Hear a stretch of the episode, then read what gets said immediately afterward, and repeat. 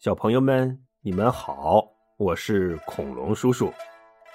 上一集我们讲到，徐庶本来已经走远了，却又特地跑回来，向刘备隆重推荐了一位旷世奇才。谁呀？嘿 嘿嘿，就是小朋友们一直心心念念的诸葛亮、诸葛孔明啊！哎。徐庶看到刘备破涕为笑的样子，这心里的愧疚之情啊，也算是舒缓了不少。于是他再次拨转马头，向许都方向策马奔去。刘备也不那么失落了，高高兴兴的回家准备礼物，要去南阳拜访这位卧龙先生。且说徐庶到了许都，先去拜访了曹操。曹操当然是以礼相待了，说：“徐老夫人，我帮你照顾的好好的，来我这儿好好干，我不会亏待你的。”徐庶应付了几句，就急匆匆的跑来见妈妈。徐老夫人一见儿子来了，是大吃一惊啊。儿子，你怎么来了？徐庶跪在地上说：“娘亲，不是您写了一封信让我来的吗？”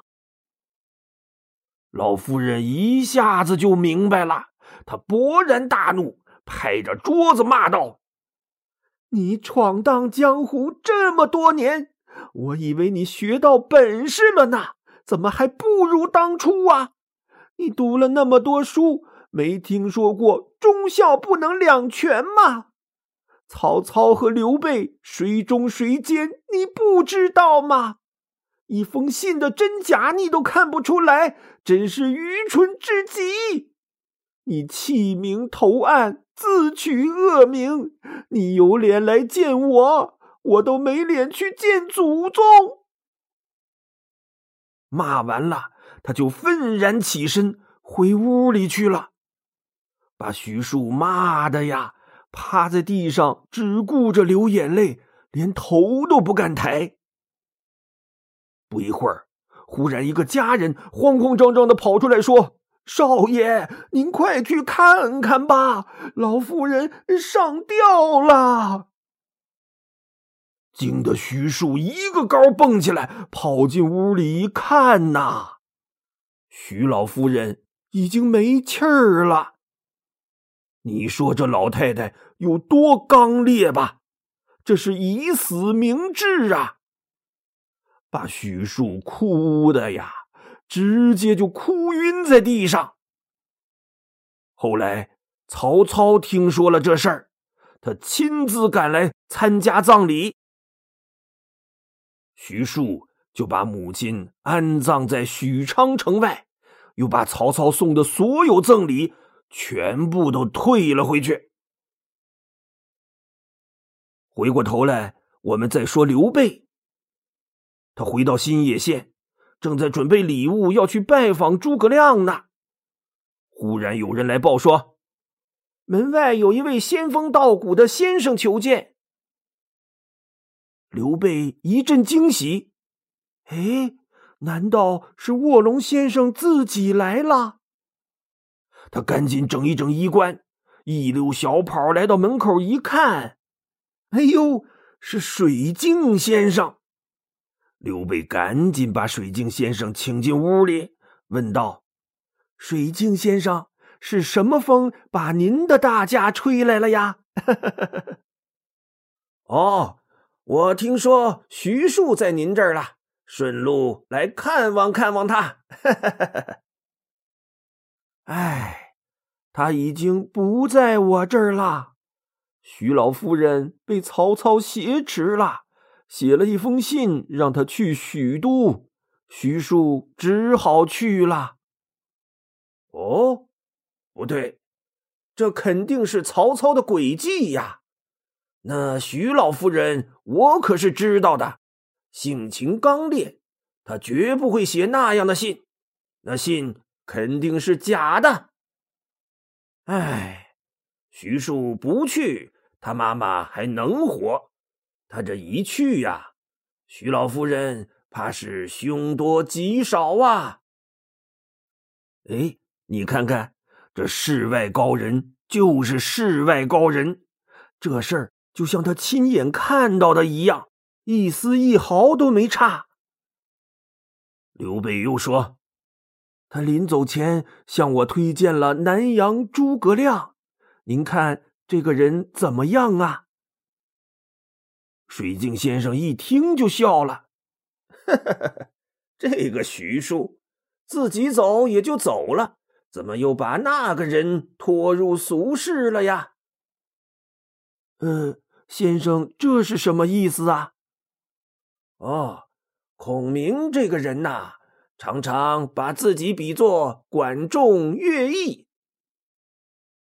旁边的关羽一撇嘴说：“关某熟读春秋，知道管仲、乐毅。”那可是春秋战国时期的名人，都是盖世奇才呀！诸葛亮把自己比作这俩人，是不是太自恋了？水晶先生微微一笑说：“嗯，他的确不该比作这俩人。依我看呐，他另有两人可比。哦，哪两个人呐？”开创周朝八百年的姜子牙和大汉四百年的张良、张子房，我的天！屋子里的人全都无语了。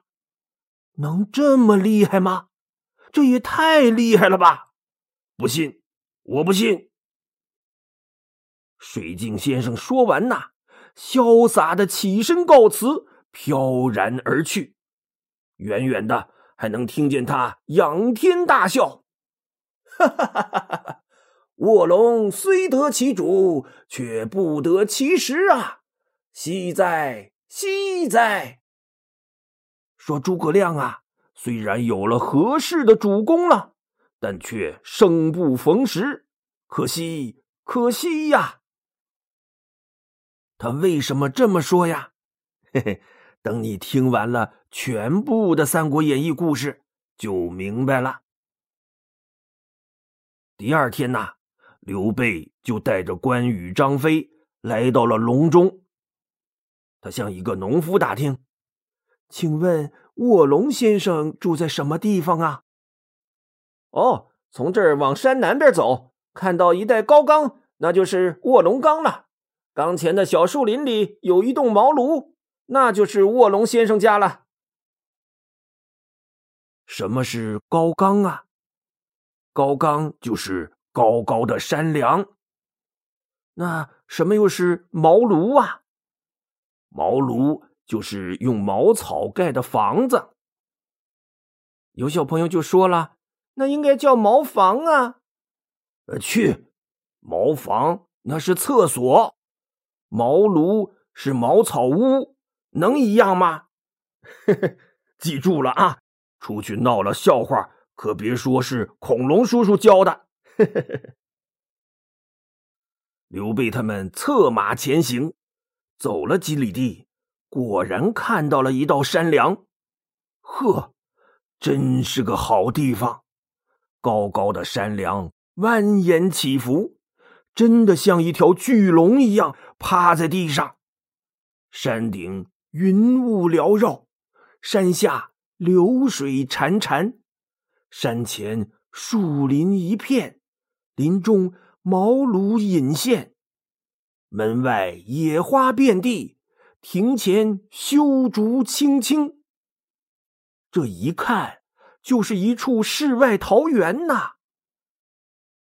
刘备来到庄院前，跳下马走过去，敲了敲门。不一会儿。一个小书童走了出来，他上上下下打量着刘备，也不说话，那意思，你们谁呀？刘备赶忙施礼说：“哦，我是汉朝左将军宜城亭侯豫州牧皇叔刘备，特来拜见先生。”小书童一撇嘴说：“这么长的名字，谁能记住啊？简单点呃，刘备。这不就记住了？那个，我家先生今早出门去了。啊？呃，去哪儿了？不知道。那呃，什么时候回来？不知道。也许三五天，也许十来天吧。刘备心里说了一句：“我惆怅。”张飞在一旁不耐烦的说：“既然不在家，咱就回去吧。”再等等，再等等。刘备呀，还心存侥幸。关羽也劝道：“大哥，不如我们先回去，派人打听明白了再过来。”刘备只好作罢。他嘱咐小书童说：“如果先生回来了，请代为转告，就说刘备曾来拜访。”小书童点点头，就进去了。刘备只好带着关羽、张飞又回新野了。过了几天呐，刘备派去打探的人回来说：“卧龙先生已经回家了。”哎，刘备赶紧准备马匹，就要再去拜访。张飞没好气儿的说：“谅他不过是一个村夫。”大哥何必亲自去呢？派人把他叫来不就成了？刘备一瞪眼说：“孔明是当世奇才，是我们求着人家来，怎么能那么没诚意呀？”说完，他跳上马就出发了。关羽和张飞也只好不情不愿的跟在后边。这会儿啊。正是冬天，冰天雪地的，进了山里，那更是寒风凛冽，雪舞飞花呀。张飞唧唧歪歪的说：“这天寒地冻的，连仗都打不了，还得跑这么远见一个没用的人，真不如回家喝二两小酒呢。”刘备说：“我正是要让孔明看到我们的诚意。”你要是怕冷，就先回去吧。俺死都不怕，还怕什么冷啊？那就别叨叨了，跟紧了我。他们又来到卧龙岗茅庐前，刘备敲敲门，问小书童：“先生今天在家吗？”“哦，在草堂上读书呢。”哎呦，刘备高兴坏了。赶紧跟着书童进了院子。到了屋子前，一抬头，只见门上挂着一副对联，上联是“淡泊以明志”，下联是“宁静而致远”。小朋友们可得记住了，这副对联可是诸葛亮的名句，意思是不贪名利。才能明确志向，身心宁静，才能实现理想。刘备正在品味这副对联呢，忽然听到屋子里传出了一阵歌声。他紧走几步，站在门旁，向里偷偷望去，只见在草堂上有一个少年，正坐在火炉旁，抱着膝盖唱歌呢。哎。歌是这么唱的：“凤翱翔于千仞兮，非吾不栖；是弗处于一方兮，非主不依。乐躬耕于龙母兮，无爱无庐。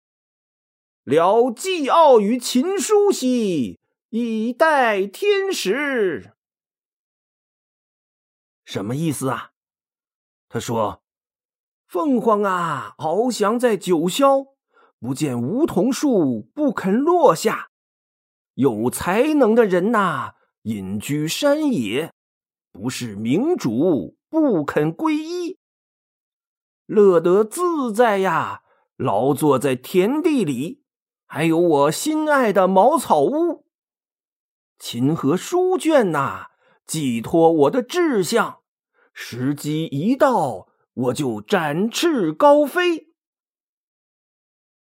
刘备聚精会神的听他唱完这一曲，才走上草堂，深施一礼，说：“刘备仰慕先生已久，今日才得一见，真是万幸啊！”那少年慌忙站起身还礼，说：“呃，将军是刘皇叔吧？”您要见我哥哥？刘备惊讶的问：“呃，先生不是卧龙吗？”“哦，哈哈，我是卧龙的弟弟诸葛均。我们兄弟三个，大哥诸葛瑾现在在江东孙权那里当谋士，诸葛亮是我二哥。那卧龙先生在家吗？昨天他跟朋友相约。”外出云游去了，呃，他去哪儿云游了？呵呵或驾着小船在江湖之中，或寻仙访道在山岭之上，或呼朋唤友在村落之间，或琴棋书画在洞府之内。总之啊，我也不知道他去哪儿了。刘备失落的长叹一声，说：“哎，我怎么这么缘分浅薄呀？来了两次，都与先生擦肩而过。”张飞又不耐烦的说：“那什么，先生既然不在，咱赶紧回去吧。”刘备只好向诸葛均要了笔墨纸砚。给诸葛亮留了一封信，这才心有不甘的告辞出门回新野去了。转眼间呐，冬去春来，可刘备一直没死心呐。这回呀，他先找了个算命先生，呵 呵帮他算了个好日子，然后把自己收拾的干干净净的，打扮的体体面面的，哎。就要再去拜访诸葛亮，可他俩兄弟都不高兴了。关羽说：“大哥两次亲自拜访，那诸葛亮都不在，我看他只是徒有虚名，怕在我们面前露怯，才故意避而不见的。大哥不必太迷信他。”刘备说。徐庶和水镜先生不会骗我的，隐士高人总会有些狂傲，我们得拿出诚意呀。张飞说：“什么狗屁隐士高人？我看就是一个村夫而已。这回不用大哥去了，俺去就行。他要是不肯来，俺就用条麻绳把他给绑来。”刘备一瞪眼，训斥道。休得无礼！你要不想去，我和云长去。张飞嘟着嘴说：“你们都去了，凭什么扔下俺一个人？俺也要去。你去可以，但是不能失礼。知道了，知道了，俺不吱声就是了。”于是哥三个再次出发。第三次拜访茅庐，哎，这就叫三顾茅庐。好了，小朋友们，今天的故事就讲到这里吧，我们下一期节目再见。